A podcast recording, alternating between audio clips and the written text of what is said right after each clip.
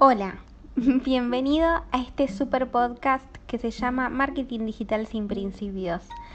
¿Por qué sin principios? Porque la idea es que siempre que entres acá vas a poder sumarte al tema sin tener una introducción. Así que es lo mejor que te puede pasar para vos que estás aprendiendo, que ya estás avanzado o que ya sos un capo del marketing digital. Vas a poder escuchar mi programa y te vas a enganchar desde el momento cero. ¿Sí?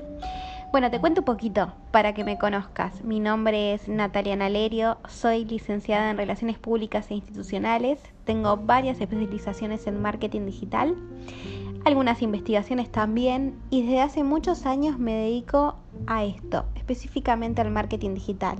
He trabajado en varias áreas y también en varios roles y en diferentes empresas, empresas y agencias, pues te contaré más adelante cuál es la diferencia entre una y otra. Quizás ya sepas desde el punto de vista de la tarea, pero la diferencia está en el rol, ¿no? En lo que tenemos que hacer en cada una de estas instancias. Y hoy lo que te quiero contar es cómo surgió esto del marketing digital. Este sí es para para vos que recién estás tomando la idea o capaz que ya sabes del tema pero nunca supiste cómo fue que empezó. Entonces hoy te, va, te voy a contar absolutamente todo esto. Primero vamos a hablar un poquitito de cómo fue esto, ¿no? No te quiero aburrir, ¿sí? La idea es que esto lo escuches mientras que estás viajando de un lugar a otro, si estás aburrido en tu casa, si quieres una compañía mientras que trabajas, estudias. Eh, o si simplemente querés prestarle toda la atención del mundo, es ideal, ¿sí? Vamos a hablar de la evolución del marketing. ¿Cuál es la diferencia entre las evoluciones anteriores y la actualidad? ¿Sí?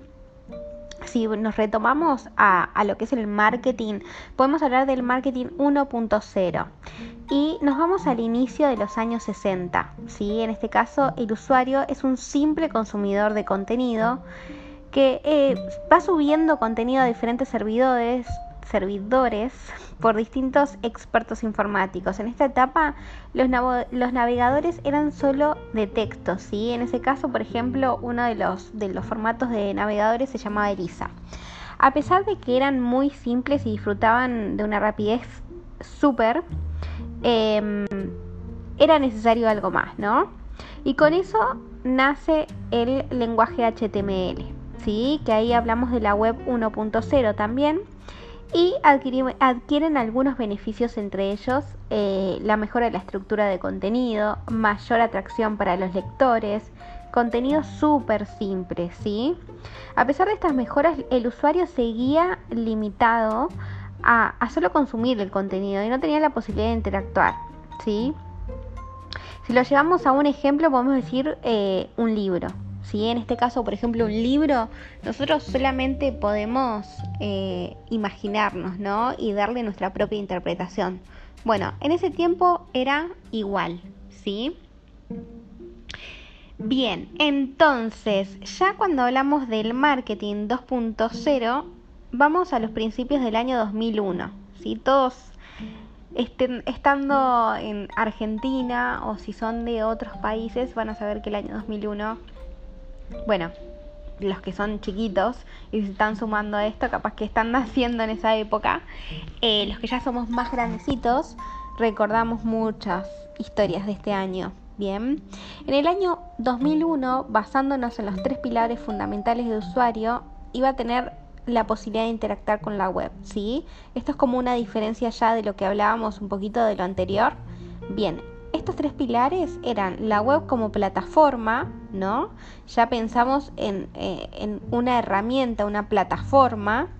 Eh, la inteligencia colectiva, ya no pensamos en es un usuario solo, sino es una comunidad. Y la arquitectura de la participación, ¿sí? A partir de la web 2.0 nacen las plataformas y sistemas que a día de hoy utilizamos cotidianamente. Bien, grupo de usuarios, redes sociales, los blogs, las wikis, ¿sí? Todo esto como que ya está como más eh, en época, ¿no? Ya tenemos algún conocimiento de esto.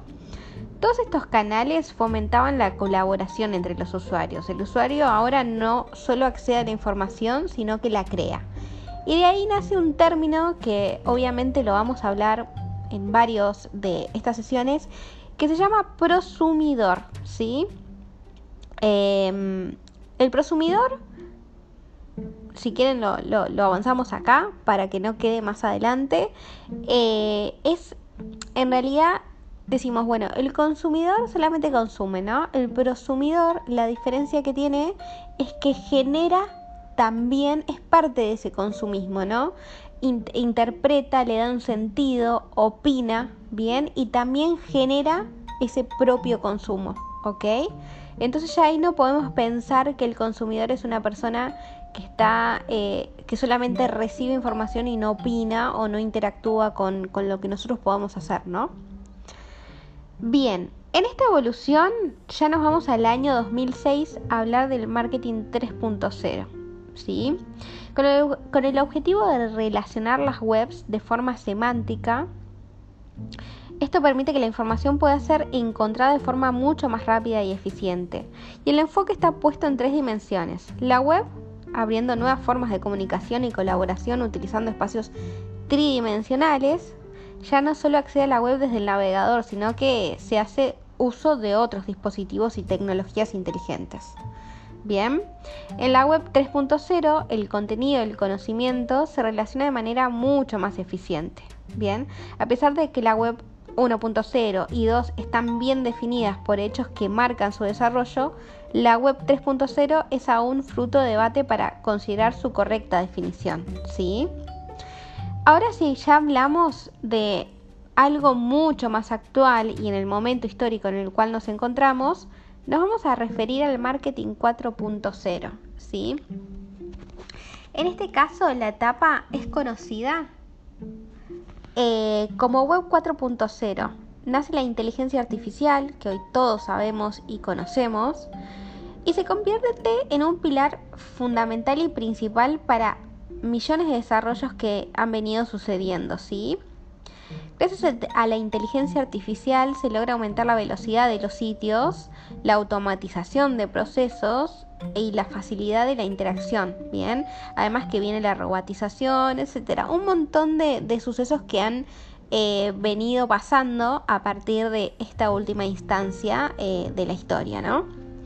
Algunos beneficios son sitio web muchos más inteligentes, ¿no? Sistemas de, automatización de procesos web, creación de contenidos más simple. Y también a la web 4.0 se lo considera la etapa más productiva hasta la actualidad, ¿bien? Eh, un ejemplo simple es Siri, ¿bien? Todos los que tienen iPhone eh, saben que, que Siri eh, se comporta de forma muy inteligente, está programada con varios algoritmos para que pueda facilitar la vida diaria de cualquier persona, ¿no? Eh, las, eh, las tareas seteadas son, por ejemplo, no sé, que tú puedas preguntarle una dirección y que te indique, o que directamente si estás ocupado, ¿no? Directamente, no sé, manejando, le puedas poner una dirección y que directamente te lleve a esa dirección, ¿sí? Em, bien, estas serían algunas de los desarrollos eh, más importantes de la web 4.0, perdón. Entonces, bueno, comprensión del lenguaje cotidiano, comunicación entre dispositivos, uso de información relacionada con GPS, sensores, temperatura, nuevas formas de interacción con el usuario, ¿sí? Entonces, bueno, toda esta evolución eh, llevó a lo que estuvimos hablando hace un ratito, ¿sí? de consumidores a prosumidores. Bien.